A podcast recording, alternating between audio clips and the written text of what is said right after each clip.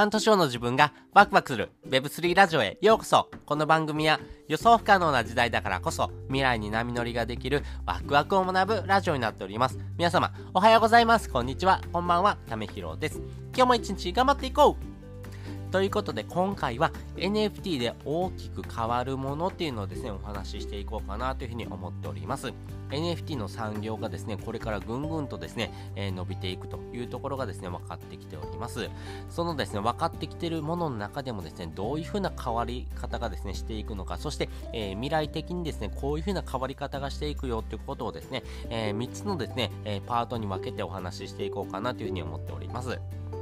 で、大きく変わるもの、えー、先にですね、3つお話ししていくと、1つ目、企業、そして2つ目、国、そして3つ目、生活というところです。えー、大きなお話になっていきますけどもね、えー、皆さんよかったら聞いてみてください。まず1つ目、企業ですね。この NFT を絡めたですね、えー、企業がですね、どんどんどんどんですね、これから加速していくというところがあります。えざっとですね、上げてみようかなと思うんですけども、えまあ、3つぐらいかな、えー、大手のですね、会計とかコンサルとかですね、あとは NFT のですね、マーケットプレイス、あとは仮想通貨メディアとかですね、まあそのあたりがですね、まずは手始めにですね、どんどんどんどん変わっていく部分かなと思います。やはりこの NFT というところはですね、仮想通貨との連動がですね、え、必要不可欠になっていきますんで、この仮想通貨のですね、メディアっていうところがですね、え、これから結構台頭してくるかなと思います。まあね、金融機関というところもそうですけれども、まあそことですね、並列をしてですね、え、この仮想通貨のメディアっていうところも、え大きくですね、え伸びてくるかなと思います。それと連動してですね、NFT のマーケットプレイスですね、NFT を変えるところっていうのもですね、えー、国内でも複数ですね、出てくるのかなというふうに思ってますんで、あいろんなですね、企業がですね、世界とのつながりをですね、持っていくようなですね、えー、マーケットプレイスをですね、日本からですね、発信していくっていうこともですね、あるかもしれません。そして3つ目ですね、この大手会計とかコンサルですね、えー、基本的にですね、え、ー、と、会計とかですね、コンサルっていうところにですね、NFT がですね、大きく絡んでくるのかなと思っています。なぜそこに絡んでくるのかなんですけれども、えー、一番の理由はですね、確定申告とかですね、え税務処理ですね、えこのあたりでですね、仮想通貨、そして NFT を持っていることによっての、え税務処理って結構ですね、今あ、国の中でもですね、いろんな議論がなさっています。まあ、自民党もそうですし、まあ、いろんなですね、えー、党の中でもですね、え、考え方とかですね、こういうふうなものを構築していかないといけないというところがですね、え、どんどんですね、え法廷のですね、整備がですね、進んでますけれども、そういったところのですね、考え方っていうのもですね、えっと、年度によっても変わっていきますし、えー、そのタイミングによってもですね、大きくですね、こういう風な形の方がいいんじゃないのってところもですね、変わってきますんで、この大手,、えー、大手のですね、会計とかですね、あとはコンサル的なところにもですね、えー、この NFT を絡めたですね、え事業っていうのがですね、これからますます増えていくかなというふうに思ってます。あとはですね、えっと、個人的なですね、ところで言うとですね、えー、もう必ず伸びるっていうところ、もう確定してるよっていうところで言うとですね、NFT はですね、基本的にコミュニティとのですね、関わりが必要不可欠です。やっぱりコミュニティとのですね、えー、連動することによってですね、えー、価格の維持とかですね、あとはですね、そういったですね、えまあ、投資家さんとのですね、つながりをですね、大きく持っておくことによってですね、え価格の維持、価格のですね、え高騰っていうところをですね、期待できるような部分になっていきます。その時にはですね、えコミュニティ運営をですね、していくようなですね、え専門のですね、スタッフっていうところもですね、必要不可欠になっていきます。なので、そのコミュニティマネージャーですね、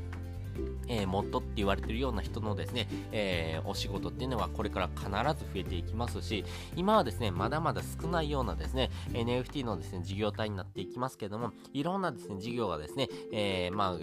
えー、連動していくような形になっていきますんでね、えー、例えばですね、えー、CNP× ですね、えソフトバンクとかっていうのはですね、え大手のですね、え企業さんとのコラボみたいなのもですね、これからどんどん加速していくと思いますんで、まあそういった時にですね、えこういったですね、コミュニティマネージャーとかですね、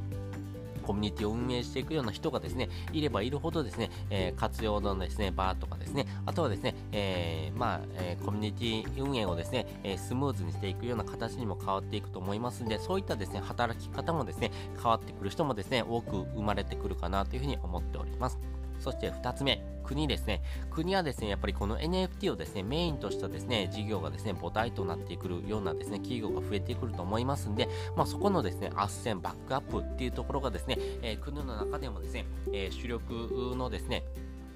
えー稼ぎ頭になってくるのかなと思っています。えー、日本はですね、いろんなですね、えー、事業体がありますけども、えー、日本がですね、これから躍進していくためにはですね、この NFT とかですね、仮想通貨っていうところがですね、えまあ、世界的に見てもですね、えまだ対等できるようなですね、分野かなというふうに思っています。なぜそう思うのかなんですけれども、世界的にですね、えー、まあ、日本のですね、IP っていうところはですね、非常に強いなというふうに思ってるからです。まあ、例えで言うんであれば、えー、そうだな、ワンピースとかですね、えー、ドラゴンボールとかですね、ナルトとかですね、まあ、いろんなですね、IP、日本から生まれてますよね。世界からですね、生まれてる IP っていうのもありますよね。ディズニーとかもありますけども、日本からもですね、どんどんどんどん生まれてるですね、IP がですね、めちゃくちゃ強いですよね。なので、そういったですね、日本からどんどんどんどんですね、IP とかですね、アニメとかですね、そういったものがですね、生まれてるからこそですね、日本がですね、えー、そこをですね、トップのですね、えー、地位にまでですね、推し進めることができるのかっていうところがですね、えー、国の運営をですね、左右するポイントかなというふうに私は見てますんで、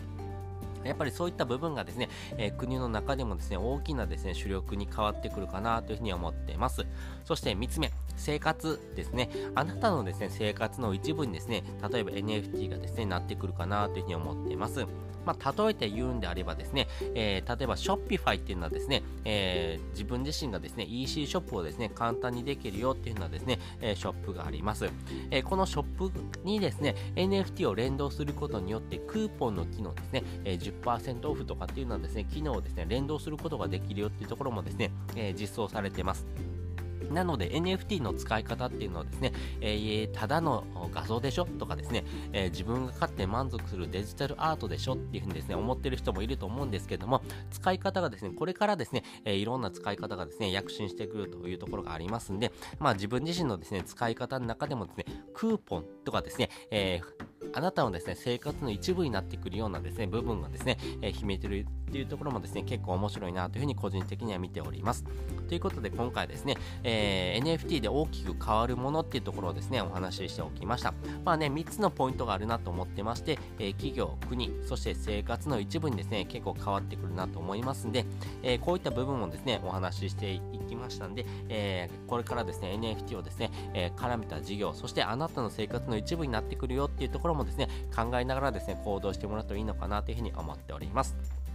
そして本日の合わせて聞きたいです。本日の合わせて聞きたいは、まだやってないの NFT 売買以外のですね、稼ぎ方っていうところをですね、えー、お話してる回をですね、リンク載せております。まあ私自身がですね、えー、こういう風なですね、えー、稼ぎ方があるんじゃないのってことをですね、アイデアベースで話しています。えー、実際に私がですね、それをやっていこうかなっていう風に思ってますんで、あ、それいいなとかですね、えそういった考え方があるんだなってことを知りたいなって方はですね、えー、ぜひ聞いてもらうとですね、え先行してですね、あそういいう風な考え方があるんだなってことがですね、え理解ができるかなという風に思っております。ということで、本日もですね、お聴きいただきましてありがとうございました。また次回もですね、よかったら聞いてみてください。それじゃあ、またね。